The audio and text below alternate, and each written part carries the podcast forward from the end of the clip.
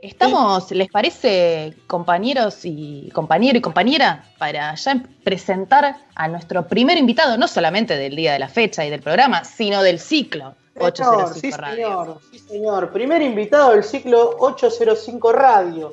Eh, en este caso, como bien decíamos, hace poquito se cumplió un aniversario de, de aquel recordado partido del fibronazo y, y en, este, en este programa no solamente eh, recordamos las anécdotas, sino que recordamos a, los ídolos de Boca y pese a que muchos de ellos no tengan eh, en, la, en, la, memoria de, los más jóvenes un, un, resonar muy fuerte, a mi pensar son, son grandes ídolos de Boca porque se pusieron la capa en un momento muy difícil de la institución eh, y nada, creo que, que es de, de, este programa, desde este espacio, rendirle un, un, humilde homenaje. Así que vamos a darle la bienvenida al primero de nuestros invitados, Daniel Fornes, eh, jugador de, Boca Juniors eh, que estuvo presente en aquel recordado partido frente a Atlanta en el año 84. Daniel, muy buenas noches, bienvenido.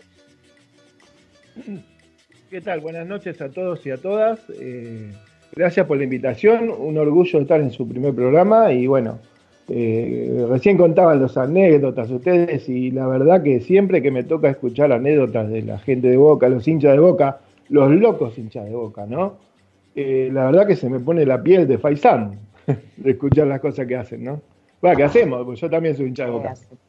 Qué grande, Dani, así qué grande. Que, así que bueno, bueno muchas gracias y mucha suerte, ¿no? Y creo que esto es de Boca, el pueblo está, va a estar con ustedes, el hincha va a estar con ustedes y, y todo todo va a ir bien, muchachos. Muy bueno, muy bueno programa. Muchísimas gracias, Dani. Y bueno, queremos que, nos cuentes un poquito eh, desde lo personal, cómo, cómo era esa época, cómo lo viviste, cómo se vivió ese momento eh, de Boca, cómo, cómo lo transitaste, porque me imagino, jugar en Boca eh, no es poca cosa, siendo un pibe, debutar en Boca no es poca cosa, y más en la situación que, que se estaba atravesando en ese momento. Mira, fue la peor época de Boca y creo que no vuelve más esta época porque Boca siempre fue grande, pero hoy es más grande, ¿no? Es el más grande de todos. Y lo que, lo que siempre nombro es que, o cuento, es que eh, más abajo no se puede estar de este momento, porque recuerdo que eh, había una comisión, ¿no? Un grupo de socios, ¿no? Como ustedes, ¿no? Que eran los notables, y, ponían plata de su bolsillo, lo que podían, y, el club se mantenía con esa plata, se pagaba los mínimos servicios, se pagaba luz, gas, eh, a veces los chicos que vivían en la candela no tenían para comer porque alcanzaba para pagar lo mínimo, eh, era, era un momento muy difícil para todos, eh, ningún empleado del club cobraba, ni tanto los empleados que, accionan en el club como los jugadores de fútbol, estuvieron mucho tiempo sin cobrar. La comisión directiva no tenía contacto con ellos, sino era por intermedio de Coppola. Eh, no tenían el contacto, pues ya le habían prometido muchas veces cobrar a los muchachos y, nunca habían, nunca lo, hacían, ¿no? Era todo una decir mañana le pagamos, pasado, pasé y pasaban los meses, nueve meses creo que fueron sin cobrar, hasta que llegó este 8 de, de julio del 84 en donde el ultimátum fue, ¿no? Inclusive algunos muchachos de primera concentraron pensando que le iban a pagar, ¿sí? Concentraron con nosotros y, resulta que no fue así. Y bueno, al mediodía los muchachos se fueron para su casa. Eh, ¿Cómo fue lo nuestro? Mirá, lo nuestro, nosotros entrenamos el último día en la Candela un viernes, ¿sí? Y como no había fecha de inferiores, cada uno se iba para, para, su casa. ¿no? Los que vivían en la candela se quedaban ahí por razones que no podían viajar, y cada uno se podía a su casa hasta el martes o lunes que entrenamos de nuevo. Eh, yo cuento siempre esto. Yo, eh, Peruchena también, que fue el 10 de ese partido, y Manfredi, que fue el número 6, eh, siempre estábamos juntos en el barrio porque nosotros vivíamos en Paternal y, y, Villa del Parque, estábamos ahí juntos, menos Peruchena que se venía con nosotros, que vivía en, en Ramos Mejía, pero como era muy amigo nuestro, siempre estábamos juntos.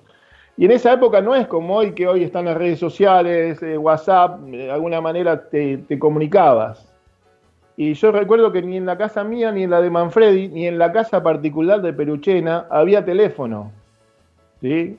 Mire lo que le digo, no teléfono. Hablando de esto es una locura. Así que eh, de Boca, de la Candela, que había un teléfono solo en la Candela, se comunicaron a la pizzería del padre de Peruchena. Y ahí el padre de Peruchena salió a buscarnos a nosotros por Paternal y Villa del Parque, que nos encontró y nosotros teníamos que presentarnos el sábado a las 6 de la tarde, creo que era 6 de la tarde, eh, ya bien merendados, porque no había cena en la candela. ¿no? Es más, nosotros cuando, cuando tenemos la oportunidad de visitar Casa Amarilla o el predio de Seiza y vemos a los chicos uniformados como están, con la ropita Nike o ahora Adidas y todo eso, nos da como decir, nosotros usábamos las medias de bufanda. Así que mirá, hay esas anécdotas. Es más, hay una foto en un diario, o me acuerdo, o en el gráfico, que eh, estaban los, los chicos que vivían ahí la candela, con un bife de chorizo en la mano, y la nota era, llegó la carne a boca, a las inferiores, a la candela. Impensado, ¿no? Impensado, qué momento, ¿no? Desde, es, nada, realmente, es impensado, y aparte, justamente con lo que es Boca, sobre todo con lo, en lo que se ha convertido Boca, ¿no? En las últimas dos décadas, por lo menos, que es, un, ícono, mundial. Hemos salido campeones del mundo y campeones intercontinentales y campeones libertadores y, campeones con Maradona y campeones de campeones, pero llegar a ese momento, ¿no? Eh, lo, inigualable.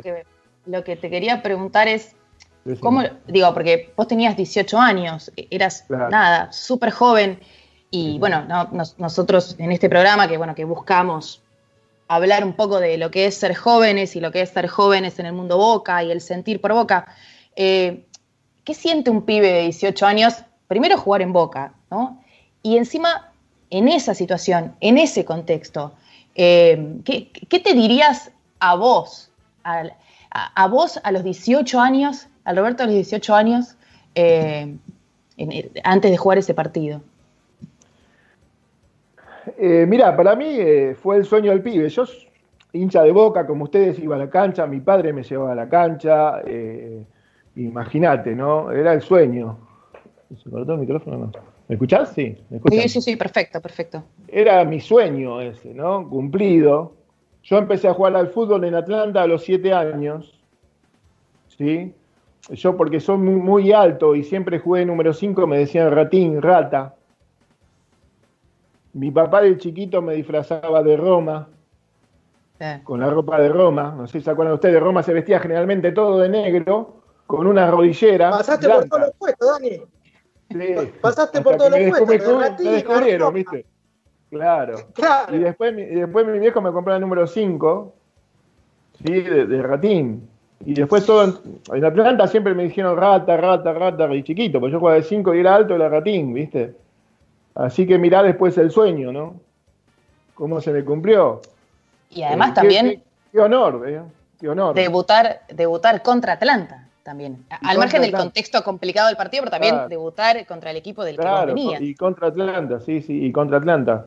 Es más, yo les cuento, yo no podía jugar en inferiores de Boca, porque yo por de Atlanta, mi papá me saca por patria potestad. ¿sí? porque yo me quería ir a Atlanta y quería ir a Boca, porque me había visto con Ernesto Grillo y Alberto González que, me dijeron, ¿por qué no se viene para acá? ¿Por qué no se viene para acá? Y imagínate, imagínate cómo está, el sueño cumplido era, ¿viste? Entonces, Atlanta no me dio el pase y yo estuve sin jugar.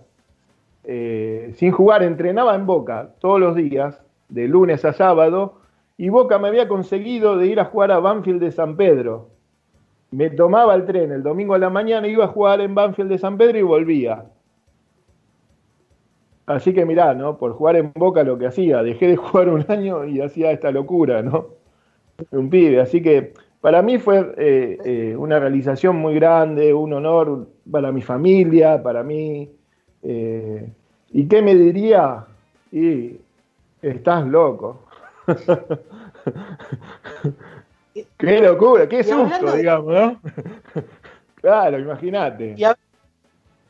Hablando de, estar loco, eh, Dani, el hincha de boca de, por sí está loco, eh, y me imagino que, en esa época no, fue la excepción.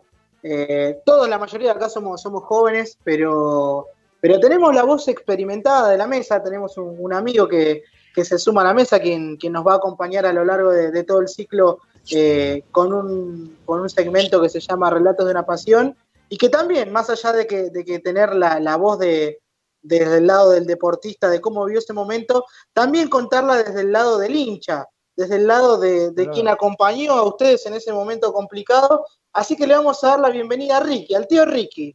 Ricky, buenas noches, ¿cómo estás? ¿Cómo les va? Primero que nada, muchas felicitaciones por varios temas. Primero que nada, porque es un orgullo que la juventud de Boca se organice y tenga un medio propio y un programa propio soy testigo del esfuerzo que han hecho, así que les deseo el, mayor de los éxitos. Un saludo a Daniel, ahora voy a decir un par de cosas sobre, sobre Daniel. Este, me quedé muy impactado con... Eh, tenemos que ir a quejarnos a la casa del papá de Alejandra que no la dejó ir al colegio, que es san martiniano ni sarmientino. Mira, está, Está, está escuchando en este momento, ahí sintonizado Roberto. Señor, eh, señor de Anthony, usted cometió un error grave y no sabemos si hincha de boca era más que hincha de boca parecía de central, un canalla. ¿Cómo no lo vas a dejar faltar ese día? Una cosa increíble, es la única persona que fue a clase. Este, sí. Bueno, yo quiero recomendar a Ale también en su página de Instagram porque ayer la vimos bailando muy, este, muy brillantemente, así que no solo sigan a Boca, sino también la pueden seguir a Ale, que baila bárbaro.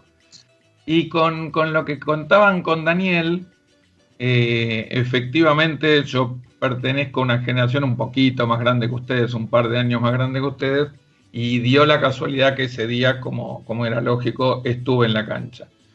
Lo que es, este, a mí de Daniel particularmente me quedó un, tema que es que Daniel era un gran jugador y que lo que, lo que demuestra esta anécdota o esto que estamos hablando es que hay veces no solo alcanza con ser un gran jugador, sino necesitas estar en el momento correcto, en un contexto correcto, porque Daniel en otro momento de Boca hubiera llegado mucho más alto y hubiera lucido muchísimo, yo me quedé revisando el plantel que jugó ese día y un poquitito de Denis Ramírez y sobre todo de Fornés. Después los otros chicos, como pasa normalmente, los, los, los, que más de entrada, después... Este, y me parece que en otro momento y en otras circunstancias Daniel hubiera agarrado mucho tiempo de titularidad en Boca, como él dice, era alto, desgarbado, pero un muy buen jugador, muy bueno que seguramente no agarró la mejor época de Boca.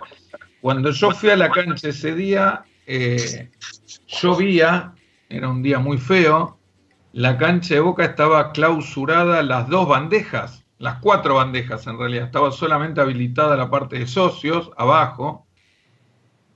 Era una tristeza enorme y después, porque después se conoció la historia, pero de pronto vimos salir un equipo de blanco con los números con fibrones negros.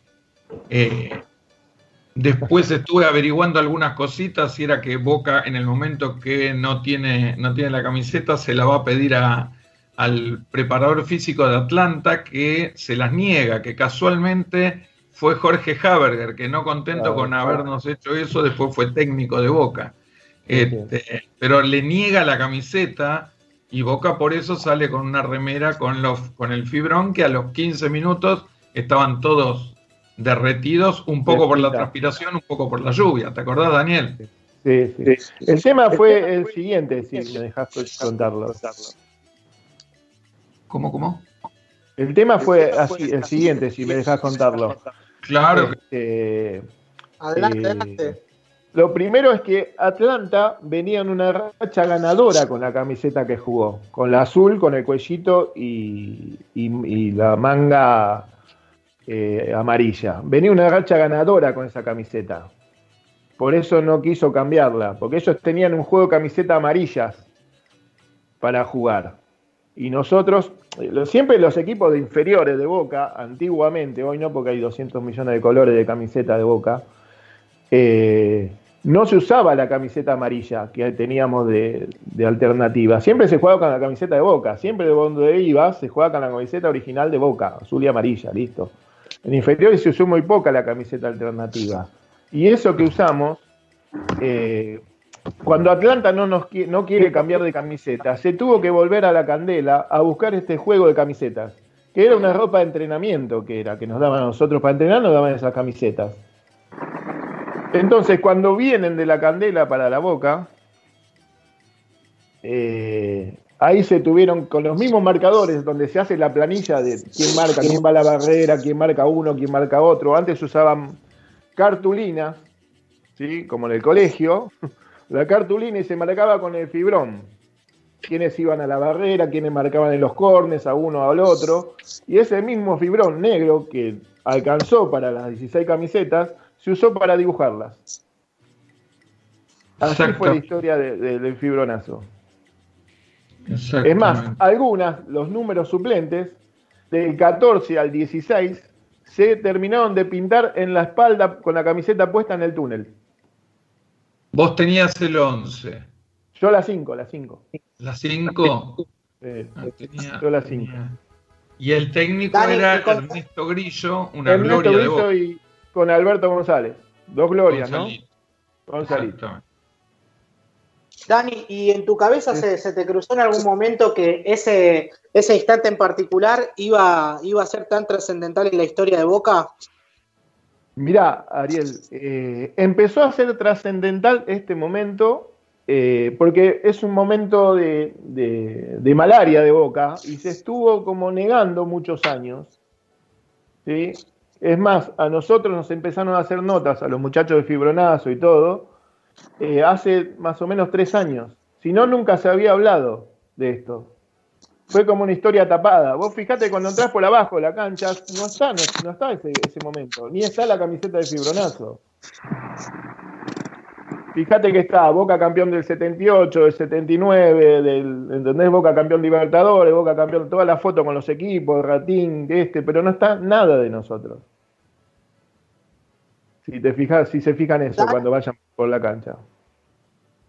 Dani, ¿y conservás esa camiseta o, no? No, no, no, no, no, Te cuento cómo, cómo fue. Eh, nosotros estamos en otra, en otra cosa, no es como ahora de llevarnos la camiseta, que te acordás, uy, no me llevé la camiseta. Nosotros estamos compenetrados en, ese momento. En ese momento, ni nada, ninguno la tiene. Es más, un muchacho solo, que es Guerrini, el gringo Guerrini, que él vivió en la candela y tiene una camiseta de esas, de la que era para entrenamiento, que era la misma que jugábamos, pero esa camiseta no, no hay, no, no Ninguno la tiene. Mirá que yo le pregunté a todos los muchachos que están y, ninguno tiene, ningún recuerdo. Ni nada, ni utileros de esa época la tienen. Eh, una verdadera pena, ¿no? Porque es una camiseta única. Reliquia. Claro, claro. Y aparte, eh, histórica para, el club y por el momento que se vivió y todo, ya te digo. Este, había socios que ponían plata, ¿no? Para, para pagar la luz y el gas y eso. Y empleados que no cobraban por muchos muchos meses, ¿viste? Este, la, verdad fue un momento muy duro. Los chicos de la candela, te cuento, salieron en una etapa del gráfico, creo que era, con el bife, volvió la carne a la candela. ¿Cómo haces? ¿Cómo lo, cómo lo, cómo lo contás? No, imagínate conseguir un canje para. Claro, ni hablar. Eh, Dani, como hincha de boca, ¿cómo, ¿cómo, te pegaba eso? ¿Cómo, ¿Cómo lo sentías? Porque me imagino una cosa es verlo desde el lado del deportista, pero otra cosa es verlo desde el lado del sentimiento. ¿Cómo, cómo te llegaba? ¿Cómo te tocaba? Mirá, eh, yo lo veía a mi viejo llorar y a mi vieja llorar. Imagínate cómo me tocaba. ¿Entendés? Eh, creo, que yo de, gritar un gol de, gritar el gol de Chapa Suñé en cancha de Racing contra River a tenerlo al Chapa al lado mío. O a Roberto Mouso, o al Loco Gatti, o no sé, yo jugué con Morena, por ejemplo, Ariel Krasowski. Eh, mirá, el plantel profesional de ese momento había 84 jugadores profesionales. Una locura. Una locura. Una locura. O sea que, imagínate que eh, yo he visto Boca Eh, siempre, siempre. Me he ido llorando de la bombonera un montón de veces. Contra Olimpia de Paraguay, el día que Talavera y quedamos afuera de la Copa Libertadores por un partido, la semifinal, en cancha de boca. Le tiraban moneda y a Talavera y a todo Olimpia fue como loco. ¿Entendés? Además, en, esa época, justamente lo que mencionabas hace un rato, que no había redes sociales, no, existían los medios de comunicación como tales, hoy en día seguramente es más fácil sentirte cerca de la realidad de un jugador de fútbol, porque lo ves en Instagram, porque lo ves en las redes y tenés idea más o menos. Pero en esa época era, o sea, es esto que vos decís, de, estar en la tribuna y ver a un jugador, a estar al lado jugando en la cancha. O sea, es claro, Claro, escúchame, yo ver a Mouso salir campeón del mundo y después jugar con Mouso, yo qué sé, con Gatti, eh, con el mono Perotti. O sea, primero se me ponía el Faisán, después jugaba, ¿viste? Bien, me, gustó eso, me gustó eso de la piel del faisán, ¿eh? Nunca claro. Sí, sí, sí. no, ¿de qué? ¿De cómo, cómo? No, se cortó. No, mala palabra. Eh, tarjeta roja. exactamente, exactamente. Pero bueno, Dani, nos contaste tu, tu historia como jugador, nos contaste las vivencias como hincha, pero estamos en una situación atípica a, a digamos, a nivel nacional, a nivel país. Eh, y a nivel mundial también por el tema de, la pandemia. Y queremos conocer un poquito el otro lado de Daniel Forné, queremos conocer eh, la otra cara, el lado B de Daniel Forné. Así que te lo dejo todo, Mica, en tus manos para este 805 Radio versus Daniel Fornés. Hola Daniel, un gusto saludarte. Como decía recién Ariel, la idea es hacer una entrevista un poco descontracturada, eh, fuera de lo común, para conocer el otro perfil de, Daniel Fornés. Así que va a ser como una serie de ping-pong, yo te voy preguntando, vos me respondés. Por ejemplo, Daniel Fornés, ¿toma mate amargo o mate dulce? Mate amargo. Amargo. Muy bien. Asienten ahí acá. Tengo, ahí tengo una compañera de mate Y Daniel. Daniel, si tuvieras que elegir un, superpoder, ahí estamos viendo el, termo y el mate de, Daniel. Si tuvieras que elegir un superpoder, ¿cuál elegirías? Un superpoder, wow, volar. Volar. ¿Por qué, Daniel? Claro, ¿por qué? ¿Por qué? Para ir a ver a Boca.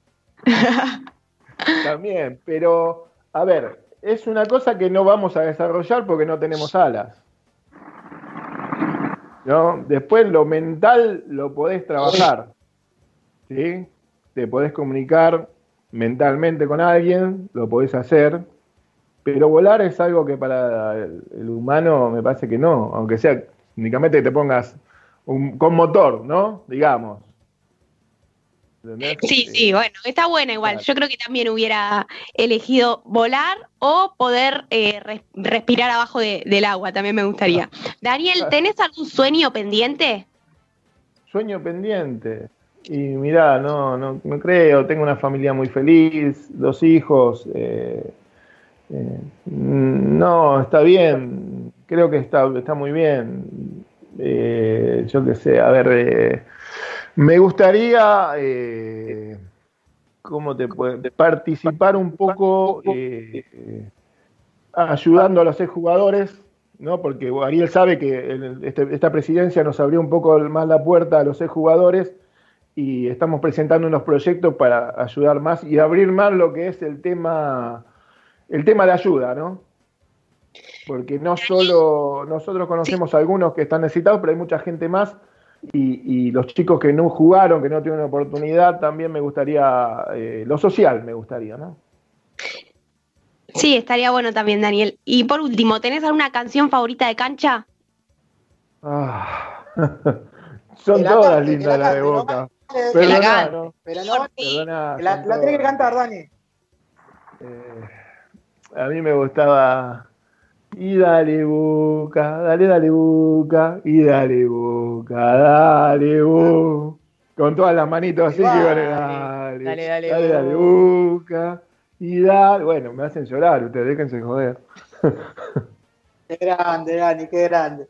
Dani, eh, la verdad, un fenómeno, un, animal. Eh, gracias por, por, permitirnos este ratito, por permitirnos eh, recordar a, a todos esos esos ídolos anónimos, eh, esos héroes anónimos que, tuvo Boca. Eh, y por brindarnos esto también, ¿no? De, conocer un poquito el detrás de escena, conocer el lado B, conocer eh, a Daniel Fornés como persona, a Daniel Fornés como hincha de Boca. Así que Dani, mil gracias por, por estos minutitos que, nos brindaste. No, a ustedes, muchas gracias chicos. a su disposición, como siempre, lo que quieran. Y sabés, Ariel, que estoy al lado de ustedes. ¿Entienden? Yo soy bostero. y, se, termina ahí la conversación, soy bostero. Quiere decir todo eso, ¿no? Eso dice todo. Nada más que agregar. Nada más que agregar. Mate amargo y bostero. Qué grande. Mate, sí. Y no te Estamos acá. mate amargo y bostero. Estamos acá brindando con el mate atrás de, atrás de, cámara. Ah, un placer realmente. Muchísimas gracias. Muchísimas gracias un, placer, muchísimas gracias y bueno, ya nos estaremos encontrando en otra oportunidad. Eh, ahí pasaba, ahí pasaba la voz de Daniel Fornés, eh, recordado jugador de Boca del año 1984 en aquel eh, partido, el rememorado partido del fibronazo. Nosotros nos vamos a una tandita y volvemos con más 805 Radio, el programa de los hinchas de Boca.